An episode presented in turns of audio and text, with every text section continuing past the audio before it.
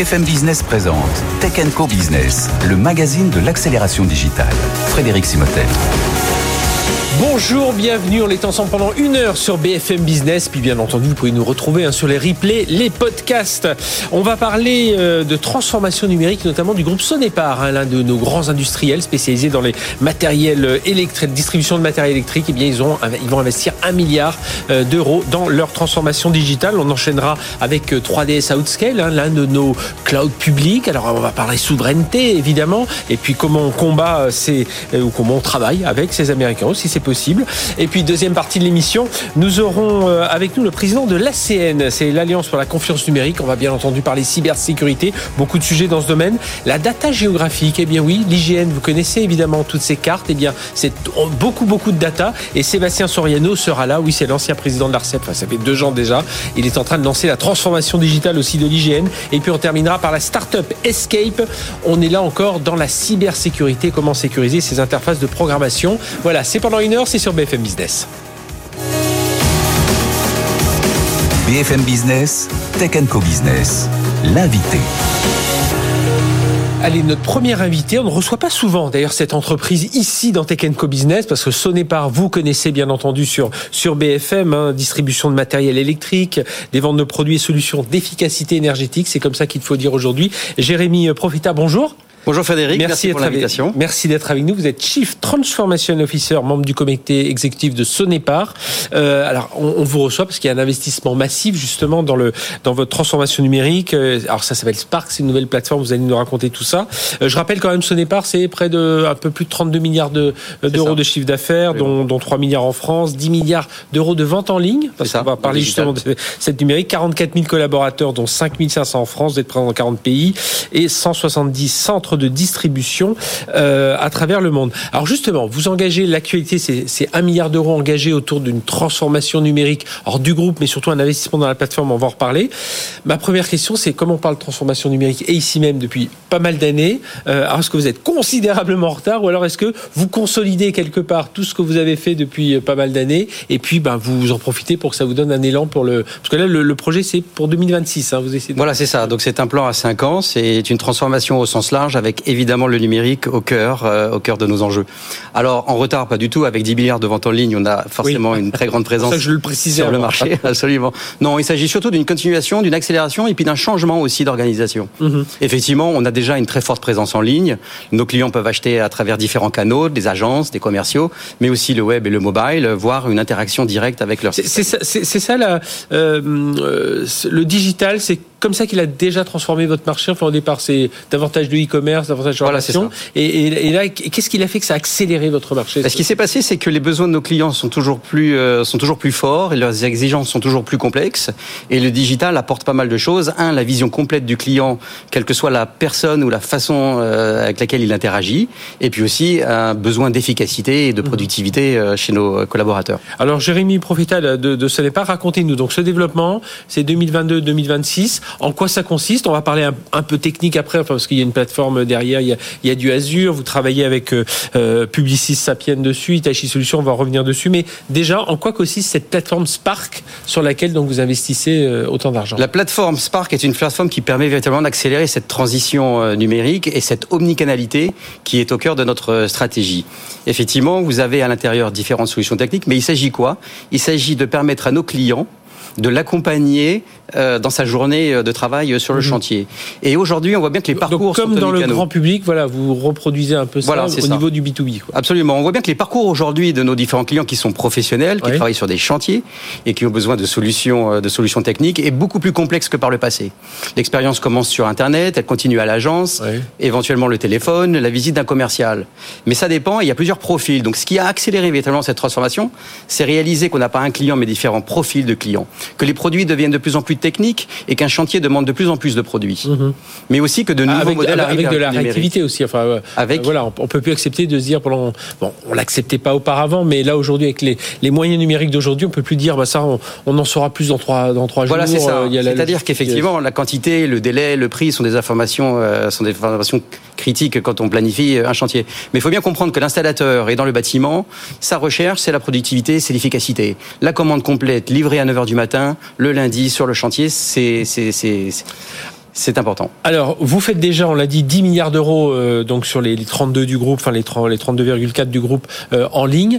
Euh, là, cette plateforme Spark arrive. Donc, de ce que j'ai compris, il y a un data lake, voilà, pour, pour auquel sont, sont souvent habituées les entreprises. On met toutes les datas. Mais alors, comment vous l'organisez ce data lake? Parce que c'est bien beau d'avoir un grand lac plein de données, mais il faut savoir extirper les bonnes données.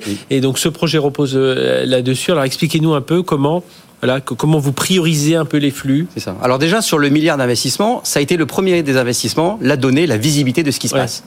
Et donc la priorisation s'est faite à travers les cas d'usage, ce qu'on achète, ce qu'on stocke et ce qu'on revend, mhm. par segment de clients, par marché, euh, par entité commerciale et par canal de distribution, le web, le mobile, l'agence et autres. Et donc notre premier enjeu a été de rendre visible au niveau mondial, à travers un langage commun, avec euh, avec une information euh, accessible euh, à la journée mhm. et puis aussi avec une granularité qui permet d'agir pour pour la performance et pour l'efficacité. Donc notre premier cas d'usage a été effectivement de comprendre qu'est-ce qu'on vendait à qui, de quelle façon, à travers quel canal et autres. Et on a entendu ça aussi avec d'autres cas d'usage qui sont peut-être plutôt financiers, qui sont aussi omnicanaux dans les habitudes de nos clients pour mieux les comprendre pour mieux les fidéliser, mieux les servir. Et alors euh, tout ça, vous êtes appuyé sur un, sur le, cloud Azure hein, de, Microsoft. vous, vous, avez travaillé aussi avec euh, Publicis Sapiens pour l'intégration et la distribution. Euh, pourquoi alors on, choisit un seul cloud Vous n'êtes pas dit tiens il faudrait quand même qu'on ait on, entend aujourd'hui beaucoup de beaucoup de, de, de solutions d'industriels comme vous, mais qui agissent sur du multi-cloud. Vous, le choix s'est porté sur sur Azure? Alors le choix s'est porté sur Azure parce que effectivement euh, envergure mondiale, partenaire mondial. Vous l'avez dit, on est dans 40 pays et on fait 10 milliards et on va viser, euh, on va viser encore plus. donc, effectivement, de toute façon, il fallait un hyperscaler euh, présent. Il fallait un hyperscaler. L'accélération, c'est pas c'est pas un mhm. petit mot chez ce départ. Donc donc on accélère avec des partenaires de cette envergure-là, bien évidemment. Alors on part sur un cloud qui était celui de Microsoft. On a accès au COMEX de Microsoft. Donc effectivement, les discussions qui s'engagent sont des discussions beaucoup d'innovation, beaucoup de support, de résilience, de performance. L'aspect multi-cloud est une bonne question effectivement parce qu'on ne doit jamais rater la vente euh, de nos clients. Oui, et puis on a vu, il y a eu des bah, Microsoft le premier, certains ont augmenté leurs tarifs de façon très forte, donc il faut savoir. Voilà, donc là on travaille des plans de résilience, on mhm. travaille des plans de résilience, euh, on investit beaucoup dans ce milliard aussi sur la cybersécurité. D'accord. Et, le rôle de Publicis Sapient là dans ce dans, dans tout cette, ce, ce, projet? La transformation de Sonépar à travers le numérique, c'est d'abord faite dans la définition de la proposition de valeur de Sonépar, dans son approche sur le marché omnicanal et dans son efficacité pour mieux servir les clients. Sapient, Publicis Sapient, a été notre partenaire pour bien articuler ses besoins business et ensuite les traduire dans un écosystème de plateformes mondiales que l'on déploie aujourd'hui dans les 40 pays. Alors, euh, ça veut dire aujourd'hui, euh, en utilisant euh, ce cloud, la Azure, que vous avez dû redévelopper les, applications. voilà, enfin, voilà comment, comment ça s'est passé justement? J'ai souvent cette question. Effectivement, nous avons fait le choix d'investir dans les meilleures technologies du marché que ce soit d'ailleurs en logistique, en cybersécurité, mhm. mais aussi euh, les applications d'un point de vue client, et de développer là où on pense avoir un avantage stratégique. Et nous avons aussi des solutions où c'est un mix. Je vous donne un exemple. Le moteur de recherche n'est pas un moteur de recherche que nous avons développé, mais nous le sonéparisons. Parce qu'effectivement, il y a des besoins spécifiques dans notre industrie, qui est la distribution de matériel électrique. Alors, est-ce que vous allez aussi vous sonner pariser dans le domaine de l'IA générative? Absolument, tout à fait. Là, aussi, on a vu arriver bon, cette vague. Hein. Exactement. Alors, euh, ceux qui connaissent bien l'IA, ils travaillaient déjà depuis quelques temps, mais c'est vrai qu'elle nous est apparue euh, hmm. euh, pour le grand public et même pour beaucoup d'entreprises là. donc voilà, qu'est-ce que ça change aujourd'hui chez vous? Alors, je peux vous donner trois exemples. Le premier des exemples, c'est comme on est le numéro un mondial de vente de produits à haute efficacité énergétique, effectivement, le moteur de recherche, à travers l'offre verte qu'on vient de lancer en France, mhm. va promouvoir ces produits-là peut-être plus que d'autres. L'intelligence artificielle rentre en jeu parce qu'il s'agit de promouvoir la solution complète, pas juste quelques produits dans le panier du, euh, du, client, mais la solution complète. Et donc vous avez là des problématiques de, de, de, de produits qui s'assemblent bien ensemble euh, ou pas. Donc effectivement, l'intelligence artificielle nous permet de proposer une solution complète, nous permet de proposer l'offre verte quand c'est une bonne alternative qui mhm. remplit les spécifications des besoins clients. Et puis enfin, c'est aussi euh, un très bon outil qui nous permet de euh, pousser, si vous voulez, des alternatives. Parce qu'effectivement, quand vous avez besoin d'un produit avec telle spécification, mais vous ne l'avez pas, D'autres spécifications font également le, et donc travail. On peut, comprendre un peu quand on commence à comprendre le fonctionnement d'un chat GPT, on voit un peu comment, quel scénario vous pouvez pour faire simple. Quand un client met un disjoncteur dans son panier 2, 3, 4, ok, on a compris, il fait un tableau électrique. Euh, ça, veut dire aussi, est-ce que ça veut dire beaucoup de changements Alors je disais 44 000 collaborateurs, dont 5 500 en France. Euh, alors vous faites déjà 10 milliards d'euros de vente en ligne, mais est-ce que ça veut donc il y a déjà des gens, beaucoup de gens qui travaillent sur ce, cette partie euh, numérique, mais est-ce que ça veut dire que c'est en train de transformer aussi les, les, les métiers euh, au sein alors sur un chantier, euh, voilà, enfin pour, pour, distribuer sur un chantier ça, ça reste la même, mais voilà en logistique. Euh, oui absolument. comment ça se passe? Oui tout à fait. Alors en, en plus du milliard dans cette transformation numérique, nous investissons aussi sur 5 ans 2 milliards 5 dans l'automatisation, la modernisation, la digitalisation de la chaîne logistique, de la chaîne d'approvisionnement. Il s'agit de robots dans nos entrepôts, 1,5 million de mètres carrés de mhm. superficie au niveau mondial, mais aussi dans les outils qui sont utilisés pour gérer les stocks, gérer l'entrepôt, gérer les transports. Et de manière beaucoup plus efficace d'un point de vue énergétique. Quand, quand je citais ITHI Solutions, non, c'est pas eux sur la partie, c'est la, voilà, tout sur la partie robot. Et donc pour répondre à votre question sur les changements des pratiques, effectivement, si je vous prends l'exemple des technico-commerciaux itinérants, sédentaires, mhm. des personnes dans les agences, effectivement, nos collaborateurs s'inscrivent véritablement dans les parcours omnicanaux des clients. Et ils ont besoin de cette plateforme Spark pour mieux servir, mieux comprendre et mieux fidéliser. Effectivement, ces parcours aujourd'hui ne sont plus linéaires. Et c'est la complexité de savoir où en est le client et quel est véritablement son besoin. Ligne de crédit, disponibilité d'une solution technique, formation sur tout ce mhm. qui est photovoltaïque euh, ou transition énergétique. Et alors, euh, donc, je rappelle, vous êtes Jérémy Profeta, CTO, donc Chief Transformation Officer, et non pas comme on a l'habitude ici de dire Chief Technical Officer, mais ça veut dire que dans cette, le développement de cette plateforme Spark, donc euh, un milliard d'investissements avec du numérique, du cloud Azure, il faut, quelle a été votre entente justement avec le CIO du groupe, parce que c'est une modification quand même de l'architecture ici, c'est de la data qui circule, on, rajoute de l'IA par-dessus, enfin voilà, c'est une transformation. Ça veut dire que l'architecture ici, ça a suivi aussi Absolument, complètement. C'est d'ailleurs la raison pour laquelle le groupe CIO me reporte directement. D'accord. Effectivement, pour faire simple, on a articulé les choses en disant digital inside et digital outside. Ce que ne voit pas le client, c'est beaucoup cette infrastructure, ces applications, ces réseaux. Le groupe CIO est en charge de moderniser, de converger, d'harmoniser. Mmh avec les meilleures des technologies du marché.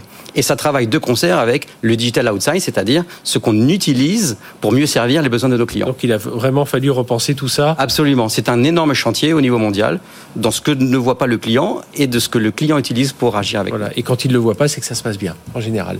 Merci Jérémy euh, Profeta, donc Chief Transformation Officer, membre du comité exécutif de Sonépar, donc euh, euh bah, notre numéro un mondial, je crois, dans, dans, le secteur distribution de matériel électrique. Et puis, euh, on a moins parlé de ASE, mais j'imagine que derrière, vous avez tout ce qu'il faut en efficacité énergétique, ce que vous appliquez à vos produits, à euh, vos distributions, vous l'appliquez aussi à vos, à vos, à la partie système d'information. Merci d'avoir été avec nous aussi clair sur ce, sur ce projet. Et puis, euh, bah, rendez-vous dans, dans, quelques mois, voilà, pour faire un, quelques points d'étape, puisque ce projet, c'est jusqu'en 2026. avec plaisir. Et puis, je pense que ça va dérouler encore euh, davantage de projets autour de tout ça. Merci d'avoir été avec nous. on marque une courte pause et on se retrouve juste après avec Philippe Miltin, c'est le PDG d'Outscale DS, vous savez, notre l'un de nos clouds de confiance français. BFM Business, Tech Co Business, l'invité. Et notre invité, Philippe Miltin, bonjour. Bonjour Frédéric. merci d'être avec nous. Euh, PDG, euh, président, PDG. Directeur général. Directeur général, voilà. J'étais de Outscale, euh, Outscale qui est l'une des filiales de Dassault Systèmes, hein, racheté il y a quelques années, pionnier du cloud public. Alors Outscale pourrait-il concrétiser nos ambitions en matière de souveraineté? Alors c'est euh, fondé en 2010, depuis 2022, donc une marque de Dassault Systèmes, trois régions dans le monde, États-Unis, euh, Europe évidemment, et puis euh, l'Asie. Alors là, l'actualité, c'est que dans quelques jours, c'est le 13 juin, il y a c'est la neuvième édition des des cloud days, donc euh, vous recevez vos clients, vos partenaires, et puis ça discute autour de tous ces sujets, sujets cybersécurité, move to cloud, enjeux de développement durable. On se connaît depuis un moment parce que vous avez un parcours chez, chez SGI, donc ex-Silicon Graphics, voilà, pour les plus anciens. on remonte à vraiment quelques années. Bull, Atos. Euh, Aujourd'hui, donc, 3DS euh, euh, Outscale. Donc, forcément proche de Dassault Systèmes. On reparlera un peu de, de ce rapprochement dans un instant. Mais euh, alors aujourd'hui, ce que je disais, vous êtes pionnier du cloud public. Vous êtes certifié Secnum Cloud. Vous maîtrisez toutes les couches du cloud, SaaS, IaaS, PaaS. Euh, et pourtant, on, voit que c'est compliqué, hein, pas que pour vous, mais d'exister face aux Américains. Voilà. C'est quoi vos arguments? Qu'est-ce que vous dites? Qu'est-ce qu'ils vous demandent, vos clients, quand ils, quand ils viennent vous voir Et, et qu'est-ce que vous leur répondez?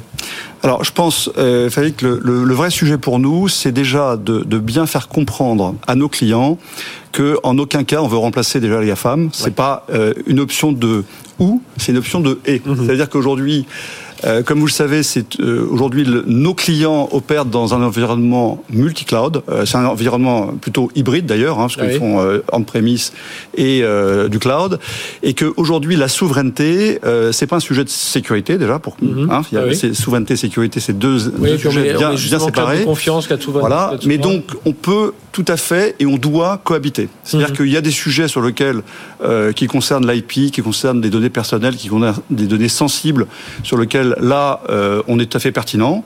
Et puis tout le reste, aujourd'hui, bah, il y, a, un certain nombre d'autres providers américains qui ont un catalogue de services très étoffé. en, gros, vous dites aujourd'hui, il faut pas, faut pas se masquer les yeux. Euh, voilà, on pourra jamais égaler, euh, ou alors si un jour il y a des décisions politiques à tout prix, mais on pourra jamais égaler les hyperscalers américains. Il faut voir comment on travaille avec eux et comment on, approche au mieux, les, on répond au mieux aux besoins des entreprises. je pense que c'est même pas le sujet d'égaler ou pas égaler, c'est un sujet qui est connexe.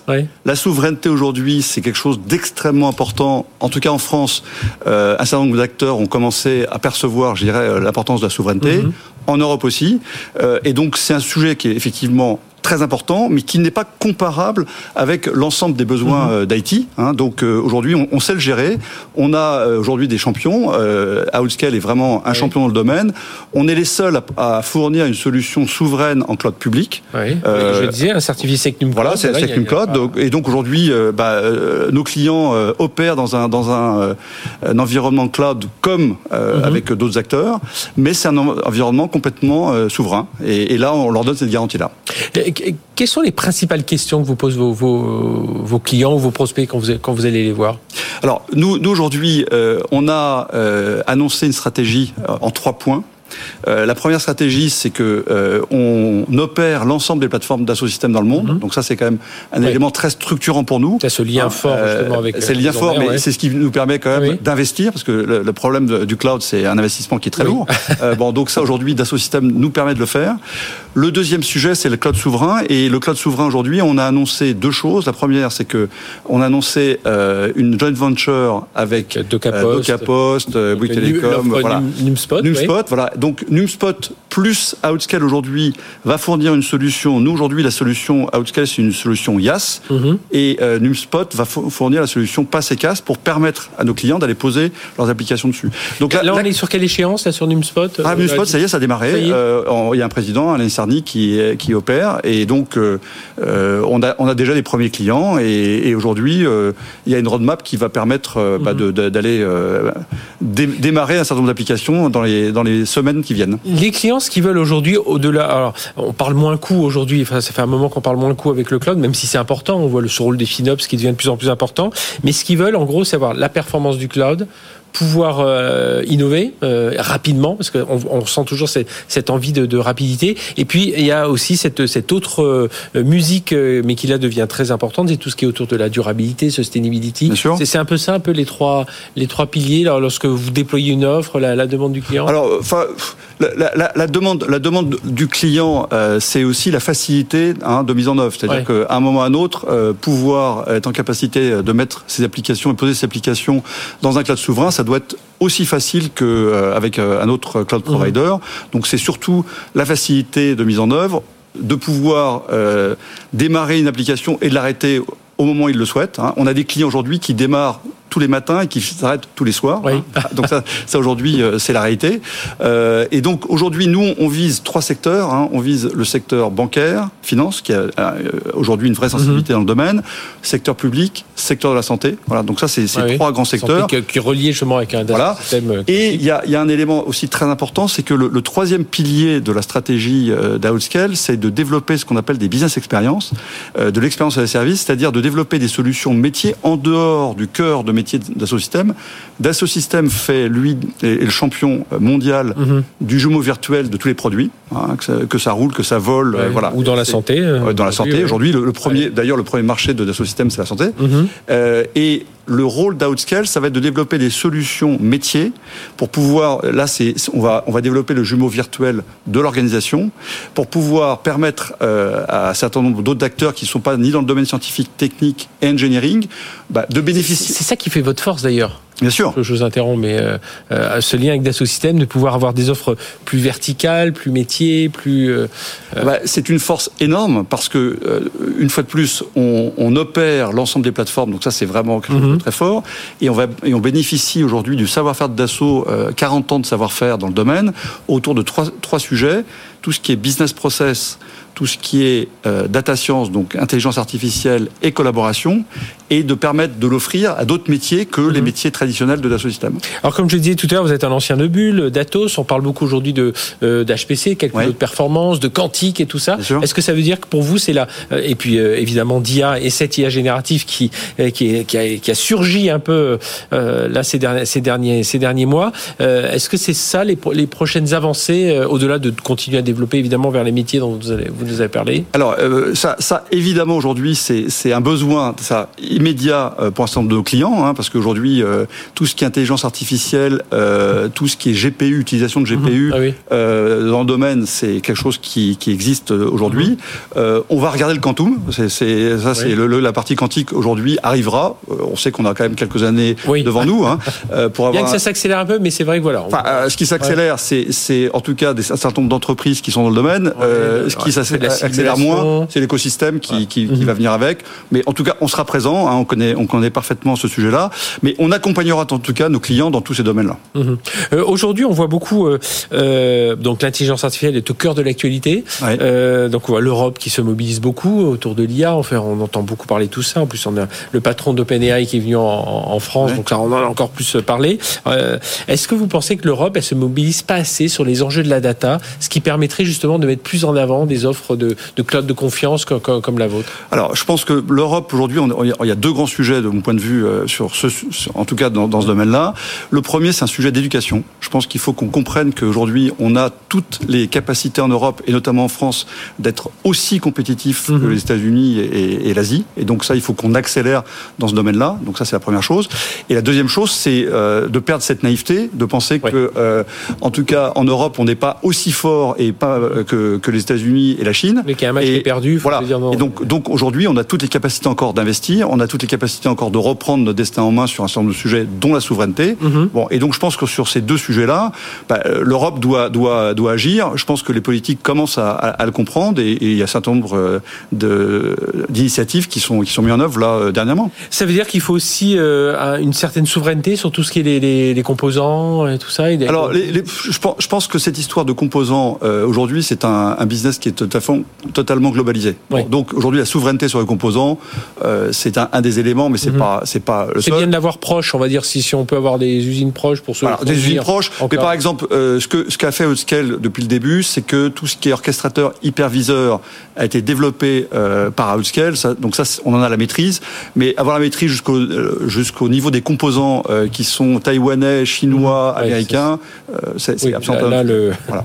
parler de retard tout à l'heure. Là, non, mais c'est pas c'est pas le sujet. Ouais. Et aujourd'hui, aujourd'hui, voilà, il y, y, aura, y aura pas, il y a, y a des, des, sujets comme armes mmh. qui arrivent, un certain nombre d'éléments, mais c'est pas en tout cas le, le cœur de notre de notre focalisation. Euh, tout à l'heure, vous disiez parmi vos, vos, vos secteurs de prédilection, le, le secteur public. Justement, est-ce qu'on manque pas aussi en France un peu de allez, je, je, j'osais le dire, de courage d'aller d'aller vers des acteurs comme vous, bon, comme votre concurrent euh, OVH, enfin concurrent euh, français européen, euh, pour la commande publique et tout ça, parce que ça, ça permettrait, voilà, d'enclencher pas mal de choses. Et moi, je vois, j'entends souvent des, des, des CTO, des DSI qui me disent, mais nous, oui, si d'autres y allaient, pourquoi pas?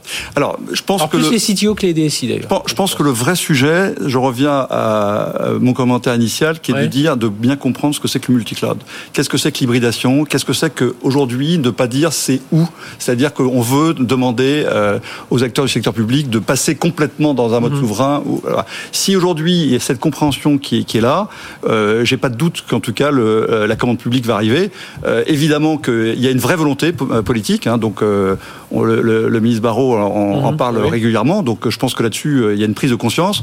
Bah, une fois de plus, dès qu'il y aura une prise de conscience qu'on peut faire conjointement les deux, on espère que la commande publique va arriver et on en a besoin.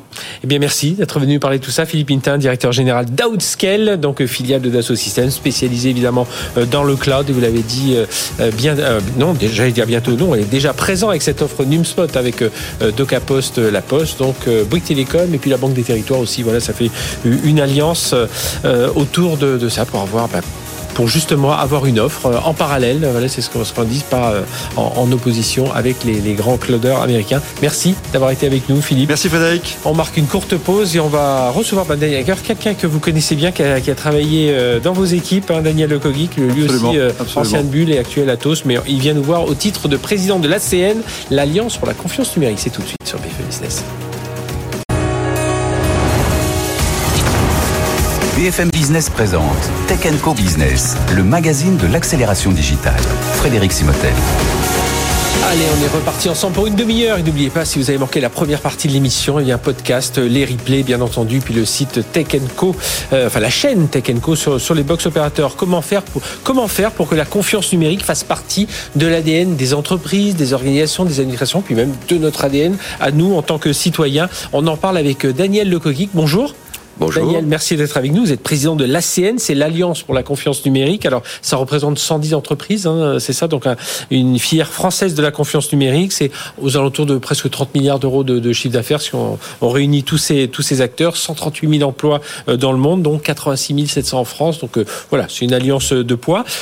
Ma première question, alors, elle, relie les deux. Le, rôle de président de, de l'ACN, et puis vous êtes euh, à, la ville, vous êtes senior vice-président chez Atos en charge du secteur public. Et coordinateur justement des JO justement les JO, euh, JO ou les grands événements, parce qu'il y a la Coupe du Monde de rugby aussi. C'est quoi les grands risques sur ce type d'événement, les grands risques en termes de, cyber? C'est que les sites soient plantés, certes, mais voilà, qu'est-ce qu'on essaie de chercher, d'anticiper? Alors justement, donc euh, sur les Jeux Olympiques, hein, euh, qui, qui, qui, est un événement unique, mhm, hein, euh, avec un spectre de menaces dont on connaît, dont, dont on estime aujourd'hui avec le avec le SGDSN que 20% des menaces pour 2024 sont pas encore connues, juste pour savoir. Donc le spectre est très large. Ça va de la, des, des problèmes de la dronologie, hein, mhm. ça va jusque les problématiques de renseignement, les problèmes de terrorisme, euh, les, problèmes de criminalité. il y a de tout. Hein. Et par notre expérience, nous, Atos et Viden, euh, on, gère et on livre les JO depuis euh, Barcelone, hein, de façon massive depuis Salt Lake City. Et juste, on va vous donner un indicateur entre Rio, hein, euh, où on a fait face, c'est là où la cybersécurité euh, a été importante, mhm. euh, parce que si vous voulez, la, la numérisation des JO est, est, homothétique avec les risques cyber, si ah vous voulez. Hein. Et donc la surface à protéger est, est, de plus en plus importante. Donc à Rio, 510 millions d'événements de sécurité, de compromission, d'accord, mhm. sur les sur les applications critiques, à Tokyo, 5 ans plus tard, pas 4 ans, mais 5 ans plus tard, 4 milliards 4. Donc il y a une explosion, si vous voulez, de la menace cyber euh, aujourd'hui. Donc euh, là aussi, hein, avec le ministère de l'Intérieur, avec le COJO, avec mmh. l'organisateur, avec le CIO, on est très attentif à la résolution et à se préparer à la résolution de ces équations de sécurité et de cybersécurité qui sont très importantes. Alors vous êtes président de la CN Alliance pour la confiance numérique. Comment vous la définissez cette confiance numérique? Bah, Si vous voulez, la confiance numérique, c'est euh, c'est d'abord un, un, principe, une attitude, mais elle se décline. Elle se décline. Elle a trois, elle a trois filles, je dirais. Mhm. Elle a une fille qui est la, la souveraineté. Elle a une fille qui est euh, l'indépendance euh, stratégique, mhm. et elle a une autre fille qui s'appelle la résilience. Hein. C'est-à-dire que bon ben, euh, et elle touche tout le monde. Et vous l'avez vu là dernièrement, c'est d'ailleurs l'actualité. Les annonces du, de, du ministre Jean-Noël Barrot euh, toutes ces mesures, la famille des mesures qu'il fait, sont pour les citoyens, pour mhm. la protection essentiellement des citoyens, des collectivités locales.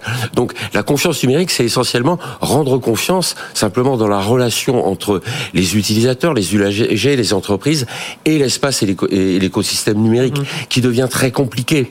Hein. Et donc, bah, les, les, acteurs que nous représentons, qui sont les industriels de la confiance numérique, mhm. à la base, on est né dans l'identité numérique et la cybersécurité mais maintenant on se déplace dans l'intelligence artificielle de confiance demain dans le calcul de confiance, il y a, le quantique de cyber et cyber for IA. Enfin, il y a un peu, il y a un peu les deux. Il y a, il y a d'ailleurs l'IA, si vous voulez, c'est ces trois composantes. Mhm. C'est une composante d'abord de moteur d'intelligence artificielle, de technologie d'intelligence artificielle. Après, c'est les usages. C'est pour ça qu'on parle non pas d'IA, mais des IA, mhm. d'accord, par les cas d'usage. Vous avez des cas d'usage de sécurité, mais vous avez des cas d'usage comme oui. ChatGPT. Vous avez des familles de cas d'usage qui sont qui sont multiples, et vous avez un besoin de sécurisation des données né? Et des processus. Et Daniel Cogui, comment on fait ce lien justement entre euh, confiance et souveraineté? Parce que bah, vous représentez aussi des, des, acteurs étrangers. On sait que là, on vient d'en parler à l'instant avec euh, Philippe Hintin, donc euh, le, le, le, directeur général d'Outscale. on lui dit qu'il faut travailler avec, hein, notamment là sur cette partie cloud. Mais pour vous aussi, c'est ça. C'est alors nous, nous ne représentons que des entreprises françaises. D'accord. D'accord. Des grands groupes, des PME et des mmh. startups. Hein, D'ailleurs, la dynamique, si vous voulez, du secteur de la confiance numérique, hein, mmh. juste pour donner quelques quelques éléments. Vous avez donné des éléments de, de chiffre d'affaires, hein, de volumétrie, à peu près 30 milliards euh, en France. Euh, c'est une croissance de 10%. Ouais. C'est exceptionnel. On était habitué à entre 6 et 7. En 2022, puisqu'on donne dans notre observatoire, oui. puisqu'on annonce tous les ans un observatoire de la confiance numérique, ces tendances, de l'évolution du marché, euh, les grands faits saillants. Mhm. Et les grands faits saillants, si vous voulez, c'est un la croissance, deux la valeur ajoutée. On est aujourd'hui le secteur qui crée le plus de valeur ajoutée en taux. Et alors, qu'est-ce qu'il faut faire pour franchir cette étape, pour que justement davantage d'entreprises se tournent vers euh, vers euh, bah, des entreprises françaises? On le voit aujourd'hui. Euh, moi, ce qui, ce qui, enfin, ce qui, euh, dire m'affole, non, c'est pas le terme, mais me surprend, c'est à quel point un Microsoft est omniprésent dans la sécurité. Ils font près de 10-12 milliards d'euros de, de, chiffre, enfin, de chiffre d'affaires. On a un, un, Google qui avait racheté Mendiante pour 5 milliards. Donc, ils sont très présents ces plateformes. Et puis, ben voilà, comment on fait pour exister Alors, nous aussi, on a nos géants. Hein, on parlait, parler d'Atos, on a des Orange Cyberdéfense, on a des, des Airbus, euh, voilà, des, des, des, des, grandes entreprises, on a des plus petites, des belles pépites. Mais comment faire pour que justement on soit un pays fort bah, Justement, c'est un des enjeux de l'ACN. Mmh. Hein, L'ACN qui regroupe les grands et les petits euh, doit faire euh, en sorte qu'une solidarité se crée aussi parce que au niveau mondial, c'est clair que euh, le, le mouvement Hein, sans règle ouais. fait que le standard est américain, on va le dire mmh. comme ça. Alors dans la cybersécurité, il est américain, israélien et chinois. Ouais. Hein, on retrouve un peu ces joueurs-là. La place de l'Europe dans ces espaces, mais c'est le cas aussi du cloud, euh, mmh. vous en avez ah parlé avec Philippe Miltin, euh, il faut pouvoir aujourd'hui bah, continuer à, à, à, développer nos ressources. On a la chance d'avoir des grandes universités de la formation, mais on a une équation de ressources humaines qui est, qui est très très compliquée. Mmh. Donc ça c'est un premier axe, c'est au top de l'agenda aujourd'hui avec le gouvernement, euh, avec l'Europe, pour travailler sur comment avoir plus de ressources, de capacités, de compétences. Le deuxième élément, c'est soutenir les startups et les PME. Ouais. On, on, on, a fait l'expérience, si vous parliez des JO, on a fait l'expérience avec le ministère de l'Intérieur, on a fait pendant un an des expérimentations. 192 expérimentations effectuées en un an. 80% des expérimentations été faites avec des startups et des PME. Ce qui veut dire que le barycentre de l'innovation aujourd'hui, mm -hmm. bah, il est plutôt côté startup et PME. Après, ce qu'il faut, c'est convaincre les, les, les, ciseaux, les RSSI ah, voilà. de, de, de, Enfin, moi, je trouve souvent, euh, il y a une certaine inertie hein, de, de, de, leur part. J'en connais beaucoup. Je dis avec d'autant plus de, de, de, de franchise. Ils s'interrogent pas forcément assez sur euh, la sécurité, enfin sur la sécurité oui, mais sur leur, leur data, le, le devenir de leur data. Alors si, de plus en plus. De plus en plus. Euh, de plus en plus. Alors euh, tous euh, les grands donneurs d'ordre, hein, les grands groupes français par exemple mmh. du CAC 40, oui. ont tous une appétence aujourd'hui à l'innovation euh, ils sont obligés dans leur transformation numérique aujourd'hui d'écouter. Alors bien sûr, ils ont. Alors vous vous dites inertie, moi je dis legacy, c'est plus ouais. diplomatiquement correct. D'accord? Ils ont une histoire et pour se transformer, ils doivent pouvoir ouvrir les yeux. Donc ils mettent en place et ça va être annoncé par le président de la République là et on va euh, à Vivatech hein, euh, un certain nombre de mesures hein, qui visent à faire en sorte que les grands groupes français, les grands groupes européens regardent avec plus de bienveillance les capacités d'innovation des startups mmh. et les PME. Et c'est le rôle de l'ACN, de l'Alliance pour la confiance de numérique, puisque nous, on, on, on se définit comme étant euh, un, un, outil de projection des technologies de la confiance numérique. Alors, la confiance numérique aussi, il faut la percevoir de la manière suivante notre engagement, c'est que l'industrie française et européenne développe des technologies qui soient compatibles avec les libertés publiques et acceptables par les citoyens. Parce que la confiance numérique, c'est plus uniquement une histoire de grands groupes ou d'institutions. Mmh. Oui. C'est une histoire aussi de citoyens. Eh bien, merci Daniel Kogig d'être venu nous parler de tout ça, président de l'ACN Alliance pour la confiance numérique. Et donc, on, suivra bien entendu toutes les annonces de Jean-Noël Barrot hein, dans le cadre de, de Vivatech et on reviendra certainement sur tous ces sujets de confiance numérique. Merci, merci Frédéric d'avoir été avec nous et à très bientôt. On poursuit tout de suite, tiens, de la data aussi, de la souveraineté là dans la data géographique avec Sébastien Soriano. C'est tout de suite. BFM Business, Tech Co Business, l'invité.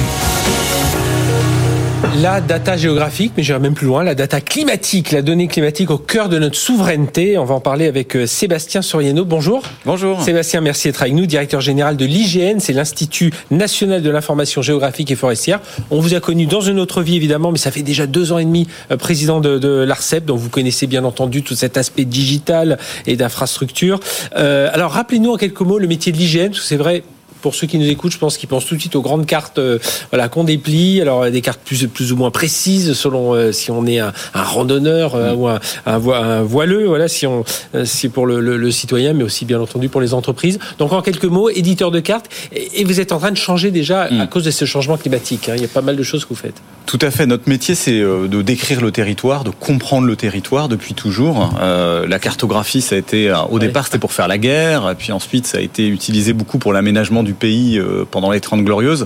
Aujourd'hui, le grand défi, en fait, c'est comprendre comment le territoire change. Mhm. Euh, comment le trait de côte évolue euh, avec le voilà l'évolution du littoral, des glaciers, l'étalement urbain. Donc c'est comprendre ces phénomènes, ces changements et permettre finalement d'avoir un poste de pilotage qui permettent à la nation de comprendre ce qui lui arrive et de pouvoir décider, anticiper, faire des choix, euh, végétaliser pour lutter contre les, les, îlots de chaleur ou mettre des digues euh, contre, contre l'érosion des côtes, etc. Voilà. Parce que vraiment le pilotage par la donnée. Oui, justement, c'est là, c'est ce sur quoi je voulais arriver. On va, on va reparler justement de cette plateforme d'Atalliance là que vous mettez en place et pour travailler avec d'autres entreprises, organismes extérieurs, parce qu'on se dit l'IGN, donc l'Institut national d'information géographique et, forestière, c'est une, une, immense, c'est une, société de data avant tout.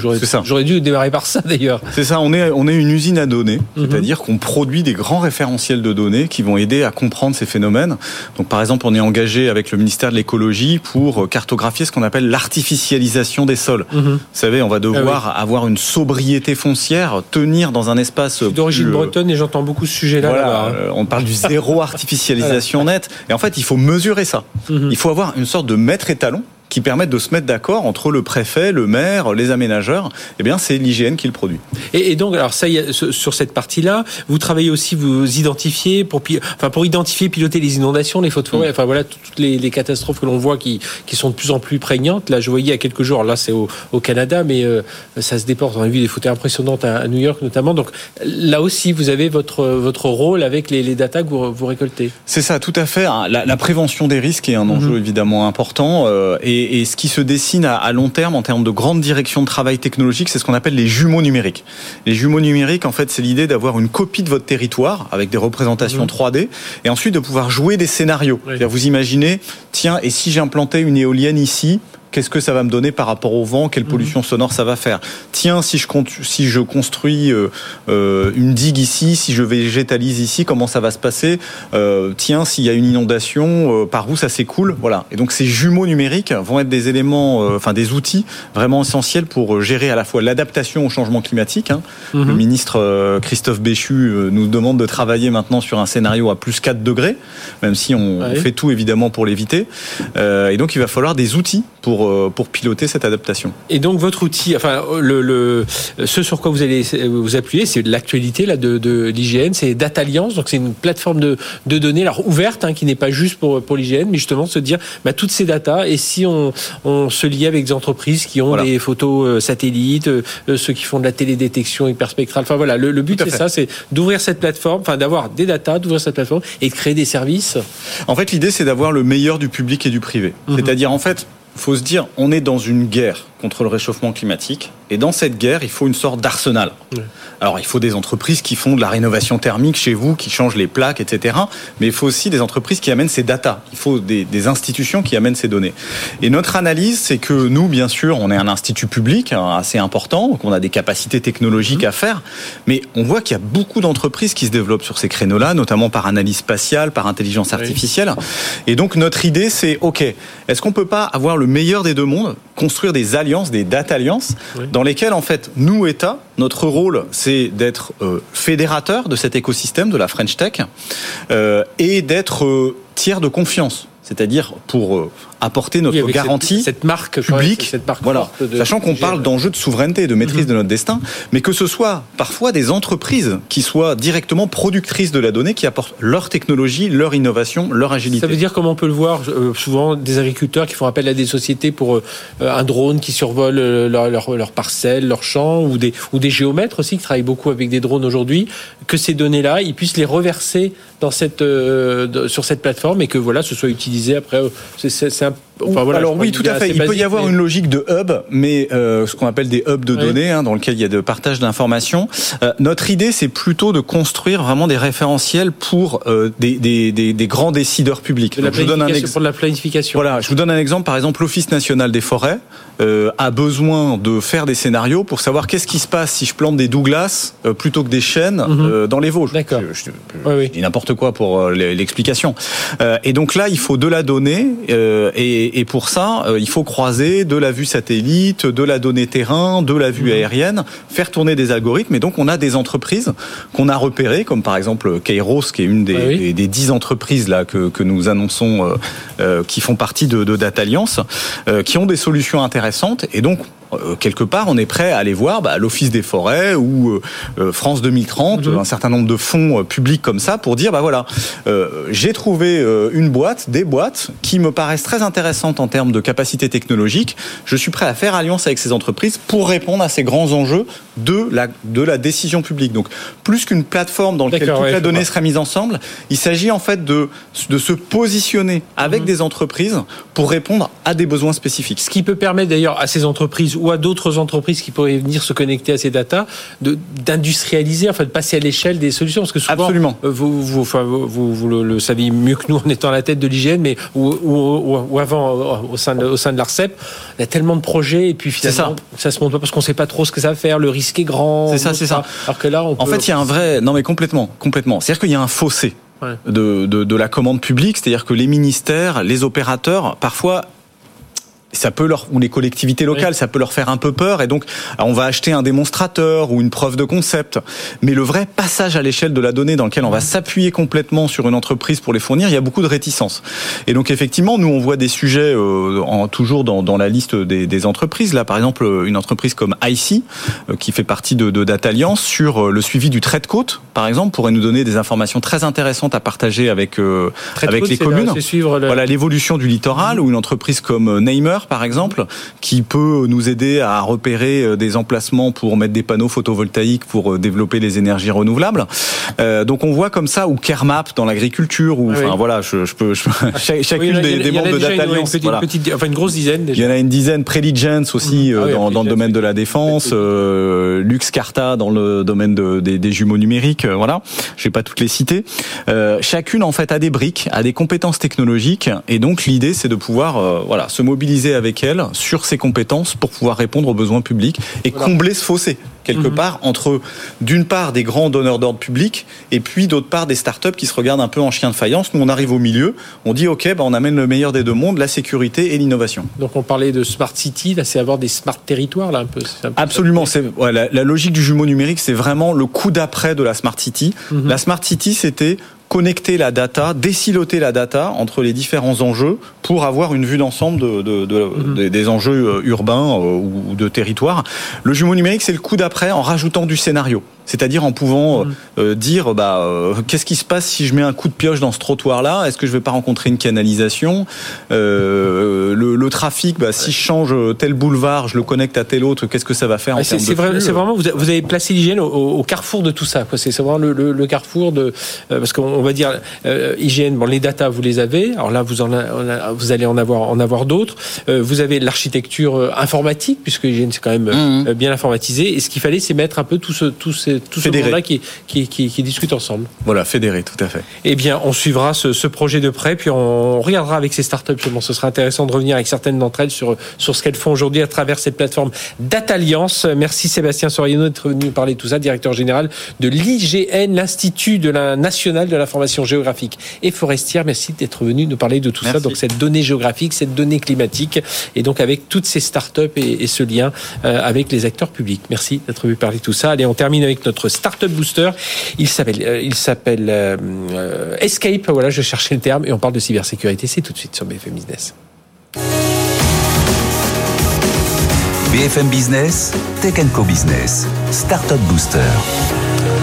Avec Tristan Kalos, bonjour. Bonjour. Tristan, merci d'être avec nous, cofondateur et PDG d'Escape, donc fondé en, 2000, en 2020, c'est ça, vous êtes une, dizaine de personnes aujourd'hui, je l'ai dit, cybersécurité. Alors vous, votre actualité, vous venez de lever 3 millions, 3 millions 6 d'euros en amorçage pour... Alors, votre métier, c'est sécuriser les API à chaque étape du développement parce que vous êtes rendu compte d'une chose, c'est que tout le monde développait des API, mais euh, la sécurité by design, euh, on l'oublie un peu parfois.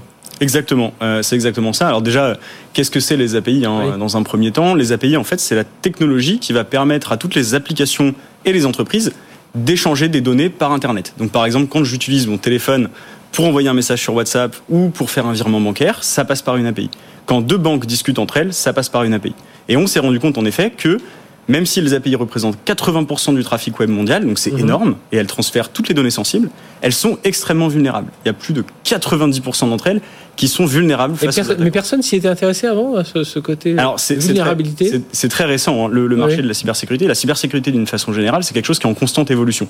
Et donc l'adoption des API, elle, a été euh, constante et a été galopante sur les dix dernières années, et on se retrouve dans cette situation-là. Et justement, c'est ce que je dis, c'était ce, côté security by design, mhm. c'est surtout c'est là-dessus que vous pariez. Quoi. Absolument, absolument. Parce qu'aujourd'hui, on a ce qu'on appelle les méthodes agiles de développement qui font que les développeurs travaillent en continu sur les applications.